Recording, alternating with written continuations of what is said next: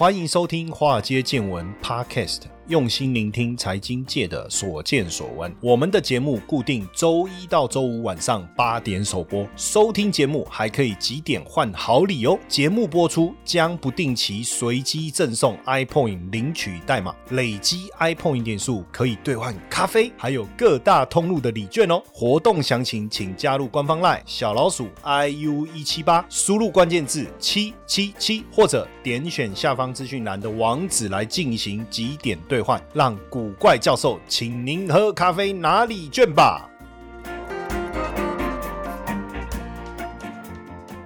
股票市场千奇百怪，见怪不怪。大家好，我是古怪教授谢承彦。大家有没有看过《我不是药神》这一部电影？这是大陆的一部电影。哈，那时候在二零一八年的时候呢，呃，上映嘛，哈，上映以后赢得这个票房的佳绩。哈，那这部电影呢，谈的是天价的抗癌药，天价的抗癌药格列卫。哈，那这个是真真实故事改编的。哈，因为当时。电影的原型人物啊，是一个白血病患者哈。那因为他三十四岁就患就罹患这个病啊，那所以他的人生就要就要吃药嘛，就要一直吃药哈。但是他吃了两年的这个抗癌药啊，格列卫啊，就花了他五十几万的人民币哈。那这个经济重担也让他没有办法再持续下去。那这时候这个他就找到了去印度买这个学名药。那当然他买到这个药呢一。方面拯救自己，一方面便宜，所以他也介绍给这个病友哦，其他的病友。那当然，他的这个行为呢，当然也让他登上了中国主流媒体哈，被称为药侠哈。那在癌症病患的眼中呢，其实他就很像一个英雄普罗米修斯哈，很像希腊里面盗火种给人类的英雄普罗米修斯。可是因为这样，他也被捕了。哦，被捕了，当然最后是不予起诉哈。不过他的整个故事就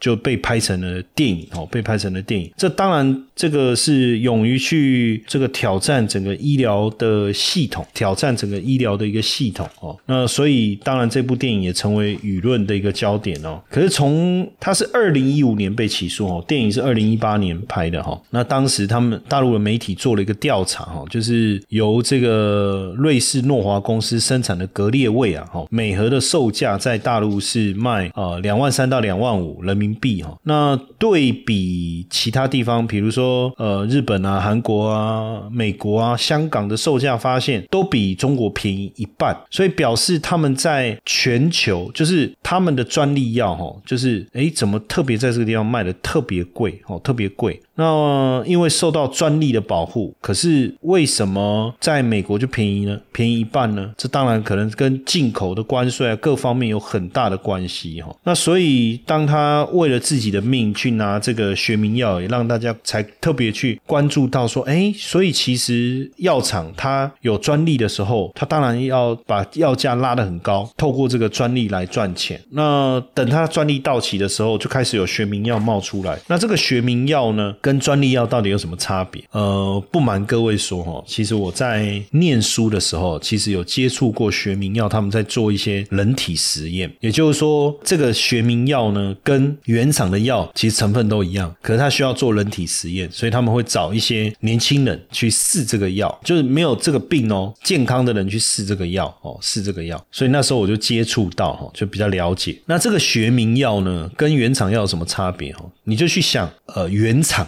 跟选呃副厂的概念了哈，就好像我们大家有时候去修车嘛，那个车行都问你说，呃，你要换原厂还是换副厂？哦，我就问他说，啊，原厂跟副厂的差别在哪里？好，东西都一样啊，只是一个有盖原厂的 mark，一个没有。我说那呃会有差吗？他说使用上应该差异不大，甚至原厂跟副厂搞不好还同一个产线，同一个工厂，但不同产线做出来的。哦，那费用呢？费用当然差很多。哦，就跟药一样，你要你是要原本那个药厂所研发的专利药，还是等到专利过期以后，哦，其他药厂模仿它生产的学名药，那是不是药的特性会有很大的差异？我我觉得可能是吃一颗两颗的差别，但是你说效果怎么样，其实基本上是没有问题，因为专利到了，其实大家就可以去做出一模一样的东西，就很像大家有时候去这个买那个普拿疼，对不对？然后医生就跟你说啊，这个跟普拿疼都一样，但比较便宜。那那一个后面那一个就是我们所谓的学名药。那一般药的原厂药啊，就是由这个原始开发的药厂所生产。那因为它有二十年的专利保护期，因为它花了很多心思去研发，那所以当它研发出来以后，当然要给它保护啊，二十年，有的是十年啊，不一定哦，看什么样的药。那其他药厂都不可以生产哦，可是专利过了，限制解除了，药厂就可以跟着生产。那这种学名药叫仿制药，基本上他们就是照着这个药厂的专利去仿制的，当然会便宜很多，便宜八甚至八十趴、八十五趴。当然很多人会觉得说啊，这么便宜，那到底有没有效？到底有没有效？甚至有很多人说，哎，我从学名药换成哦，我从原厂药换学名药就副作用啊，疗效变差了。但基本上我觉得应该。差异也不至于这么大。那药效到底不一样？实际上不是说这个原厂药的专利过期以后，我任何药厂我就可以跟着生产哦。你还是要 FDA 的核准跟批准哦。那 FDA 对于学名药还是有严苛的要求啊，包括你这个药厂的条件，你你要是满足 FDA 的标准啊，还是要啊哦。而且你批准上市，它也会规定啊，FDA 也会规定啊，你学名药跟原厂药有效成分要一样。剂量要一样，药性强度要一样，服用方式要一样，血中浓度要一样，要同样嘛。而血中浓度啊，当然就是决定药效的关键。很多人吃的药，血药在血里面，你要达到有效的治疗浓度才会产生效果嘛。所以 FDA 基本上会要求，呃，原厂药跟学名药的血中浓度的差别不可以超过百分之十，这样子呢，差异就不会太大，这样就不会差异太大哦，这样就不会差。所以。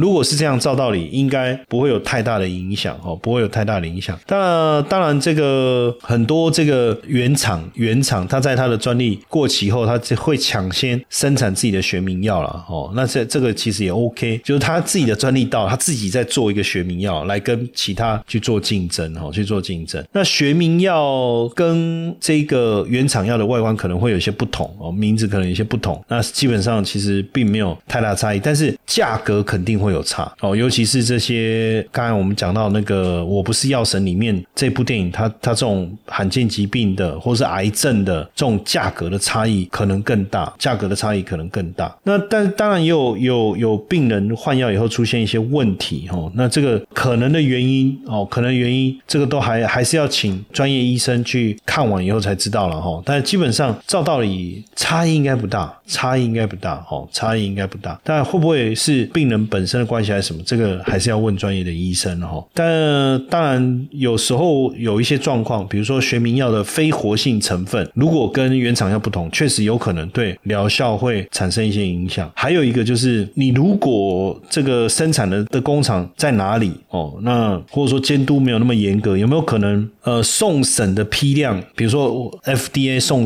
核准的这个批量，然后要送到美国的批量都没有问题，但是其他区域就就相对差一点，有没有？可能，我觉得这个也不排除哈，不排除。那因为你如果是这个生产后的质量，你要维持那个品质嘛，对不对？确实会有可能会有一些问题啊。但我们也从这个《我不是药神》这部这部片里面呢，哦，确实也看到了印度制造哈。因为我们刚才讲说，它就是从印度走私嘛，这个学名药嘛，哈，走私学名药进来。那当然这个便宜很多啊，可是也很多这个病。病友哦，也也跟着买得起，可以吃嘛哈。但是当然法律的问题哈，不是我们要谈的重点哈。那重点就是说，为什么印度可以？因为它这个药是从印度买的嘛哈。因为它本来是专门进口印度神油了，后来被他发现有这个药，他就从印度走私进来。那为为什么印度可以生产出和原厂专利药相同疗效、价格却相对低廉的学名药？当然，因为这个跟印度啊哈，跟印度过去他们。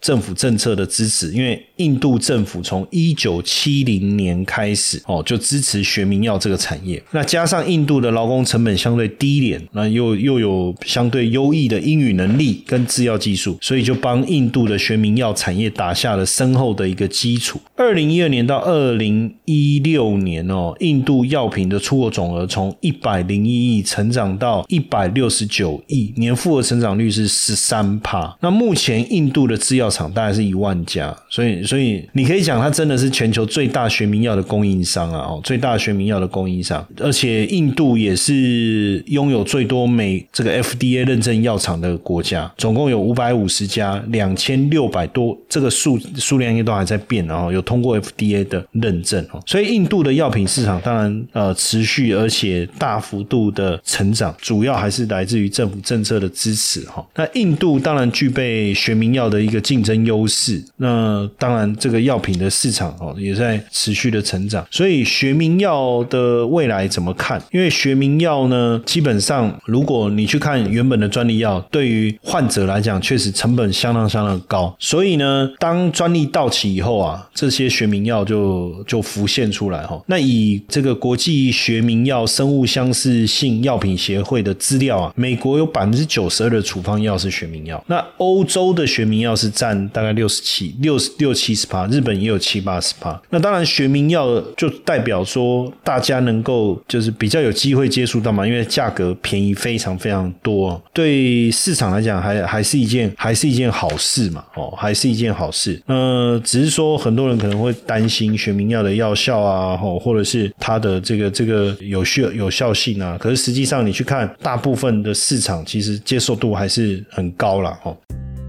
嗨，各位华尔街见闻粉丝，大家好！如果你正在研究如何开始投资，并且希望拥有一套严谨的规划，我特别准备一堂六十分钟免费的限时试听课程。我将在课程中告诉你如何在三个月内透过投资稳定获利的五个秘密。秘密一：如何提高投资胜率，不用再担心股市涨跌。秘密二：如何摆脱盯盘交易，克服人性弱点。秘密三：当股市崩盘时，如何扩大获利。秘密四：如何从零开始建立完整的交易系统。秘密五：如何循序渐进，学会透过投资稳定获利。赶快点击下方说明栏网址观看影片，或者加入官方 LINE 小老鼠 iu 一七八，输入八八八登记索取这堂免费的限时试听线上课程哦。那当然，为什么今天来谈这个学名药？最主要也是，我从这个《我不是药神》这一部想思考到印度。当然，回头来看是要看我们自己的生技产业啊，也是因为最近生技股，呃，台股的生技股都大涨。那这个生技股大涨，当然也也给我们带来一些想象嘛，哈，一些想象。那其实过去大家对生技股似乎是比较排斥，哈，这最主要原因也是因为过去投资人在台股当中经历了一些噩梦，哦，比如说这个。呃，基呀最高曾经涨到四百八十六块，结果一跌，最后后来跌到这个五十几块。还有昊鼎哦，曾经涨到七百多块，然后跌跌跌跌到两百多块。实际上，这中间当然包含升级股本身的特色啦，就是说，诶，他平常都没赚钱，然后一直在烧钱啊，突然有一个解盲成功的讯息，基可能会成功的讯息，或者是说，诶，可能会拿到 FDA，能够拿到 FDA，绝对是比解盲成功好很多嘛，哈。那结果像。呃，在二零一七年的时候，大家如果还有印象，就是昊鼎在二零一六年的时候，因为解盲失败，股价崩跌哦，引引发了一一一串的案外案，包含中研院前院长翁启惠这个被以贪污罪起诉哈，然后还有昊鼎的董事长张念慈也是被内线交易被起诉。我印象是翁启惠院长的这个贪污是没有了，没有没有这回事，但当时一定给股市带来一个很大的一个震撼嘛，哈，带来很大的一个震撼。所以当时这个事件呢，让整个上市柜的生技股哈市值大幅度的蒸发掉。一千八百亿，一千八百亿，就是因为生技股炒作的这种特性啊，暴涨暴跌的一个问题哈。那过去我们在看生技股的时候，最常谈的就是解盲嘛。你你做了人体实验，一旦解盲成功，那不得了，接下来就是准备送 FDA 啊，或者是有的，当你三期实验解盲成功，就会获得大药厂给付这个这个 milestone 的权利金啊，会有啊，会有的哈。那甚至有的是说拿到药证，那拿到药。药证当然就表示我我我这个货可以铺到市场上，那当然这个后续的这个力道一定是更强，一定是更强。可是过去一直以来，生技股的神秘色彩哈，包含了几个：第一个股本比较小，第二个有特殊的一些股东在里面哦，那可能也包含国发基金，因为过去国发基金最喜欢参与这个这个生技股的投资嘛。但是呢，呃，财报上我们其实都看不太懂，就是它的获利来源也好，到底获利的状况也好，我们高度依赖的是什么？大部分就是依赖解盲的讯息啦，能不能拿到药证的讯息，但也因为这样就很容易沦为这个主力啊或公司派炒作的标的啊，像二零一四年基因国际，大家记得胖达人内线交易案，还有。二零一四年基亚肝癌新药 PI 八八临床失败哦，这些都都引发了这个个股的大跌。然后这个浩鼎乳癌新药临床实验失败哦，还有包括之前那个东洋制药前董事长林龙锦因被性起诉，好，这中间还有还记得葡萄王篡改标签的问题哦，这些，所以这个也是为什么普遍大家对生技股的印象比较没有那么好的原因是这样啊。当然这当中呃最。投机当然就指解盲这个部分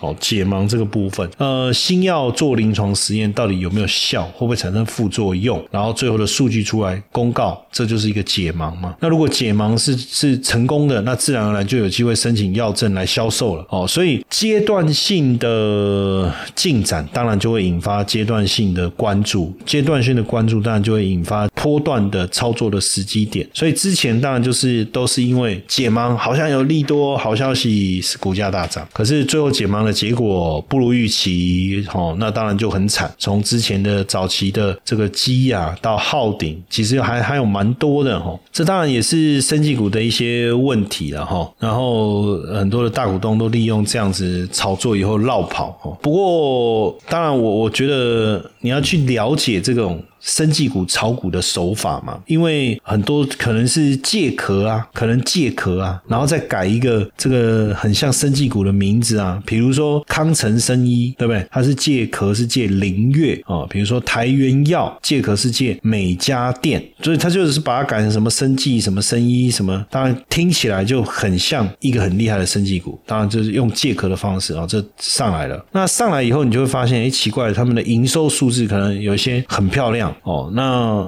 但是你仔细去查，会发现说，哎，它高度集中在某些特定关系人。哦，那这样会不会有操纵业绩的疑虑呢？这个我们要注意嘛。那再来。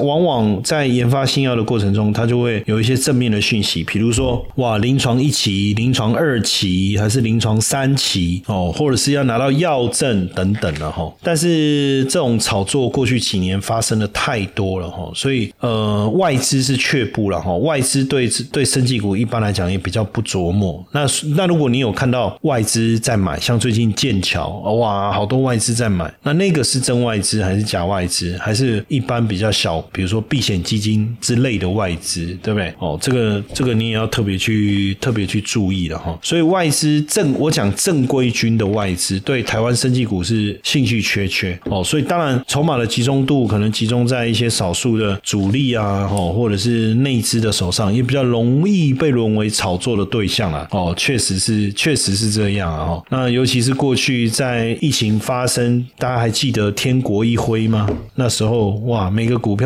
涨得都超猛的哦，超猛！那时候天国一辉啊，你在网络上就是这些讯息，然后就是这些讯息。但是到后来，你看这些股票大幅度的修正，你就知道为什么大家对生技股就越来越感冒哈。不过我们我们要继续聊生技的部分，我们应该来聊一个叫 CDMO。什么叫 CDMO 呢？CDMO 的这个全全文为什么我要笑一下呢？因为我要来念英文。哎，奇怪了，我其实蛮认真在在练习那个发音，然后就写。好像我们小时候会去上那个正音班，有没有？哦，就是你的口腔的发各种音的时候，你的嘴巴的这个形状会影响到你发音的正确与否哈。哎，那我的中文其实讲的还蛮标准的哈，我自己感觉，因为我以前念高中的时候，一个外省同学的，当然我们不要分什么内外省了哈，本省人、外省人，我自己是没有在分这个，但因为我要讲这个故事嘛，所以我我我就是得提一下。然后这个同学去他家，他因为他们家是外省人哈。然后他爸爸就问我说：“哎，我是不是外省人？”我说：“哎，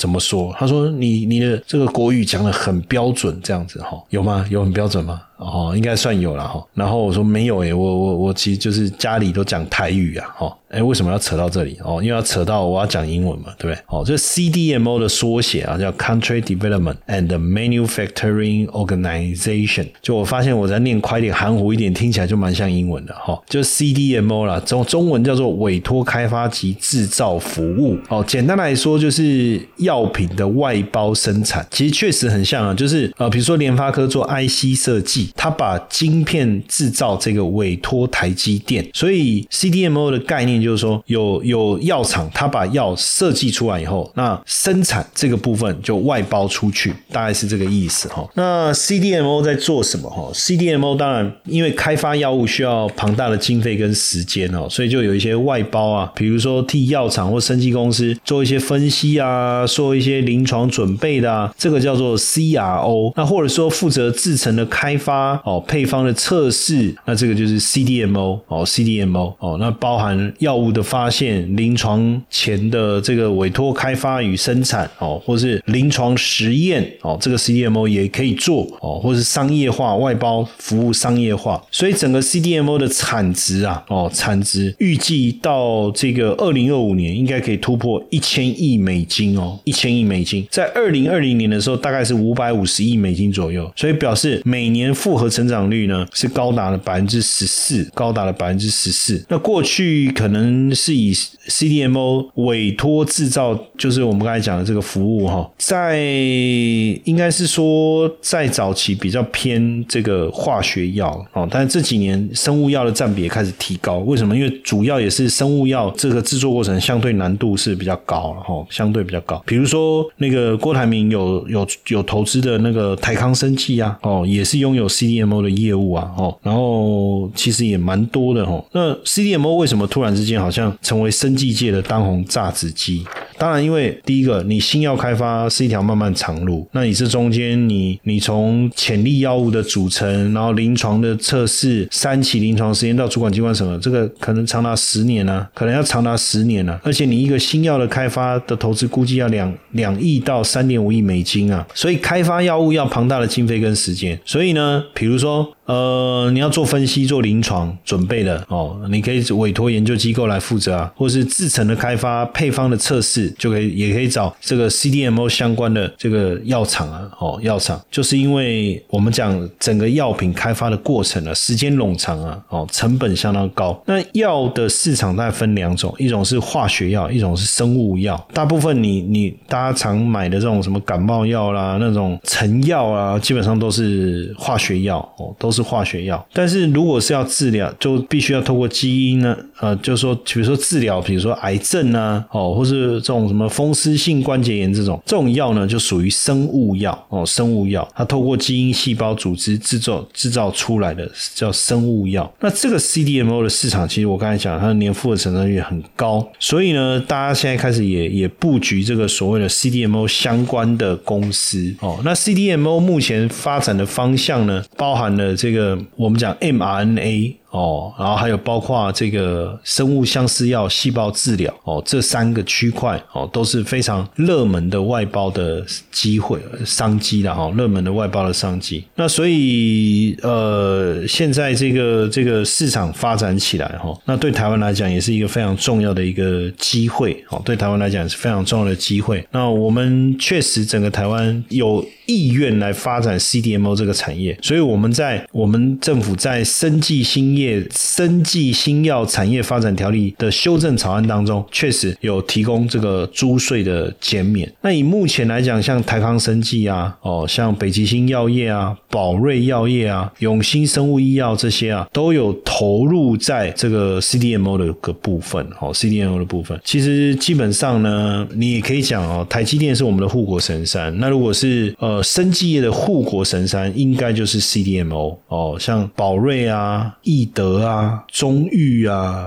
等等哦，等等。那像宝瑞，它收购了很多公司，就是要往 CDMO 这个部分来挑战了哦，来挑战。那像易德这个也也是往这个方向走的思维了哈。所以 CDMO 确实是我认为啊，整个产业是很有机会的。所以我我我我其实从今年我就一直在谈一个观念，我说不要再把生技股视为洪水猛兽，不要再把生技股视为洪水猛兽，或许未来生技产业的发展会比我们现在所想的都更好，产业规模都更大哦。那只是说现阶段在选股的操作上，当然你就要自己稍微去过滤。呃，没有基本面等授权金这一种，我比较我自己个人是比较不喜欢了。但如果生技股里面它本身有稳定的获利，然后它的获利来源也是符合我们对生技股产业的这个需求，然后呢，股价又又相对偏低，因为有时候是这样哦，很少人交易的股票两极化了，因为少很少少好的人买，可能股价就飙涨就锁住了，在外流通筹码不够多。那另外一种是什么？就是基本上哦，基本上一个我我刚才讲嘛，极端嘛，就是炒作上去嘛。当然，另外一个极端就是说，你如果呃相对来讲集中度高啊，当然长期的操作的股价拉抬的机会也比较大。但是另外一个层面也就比较不会受到法人的这个青睐啦。哦。所以我觉得生技股的操作跟选择哈，你自己就要去拿捏。但是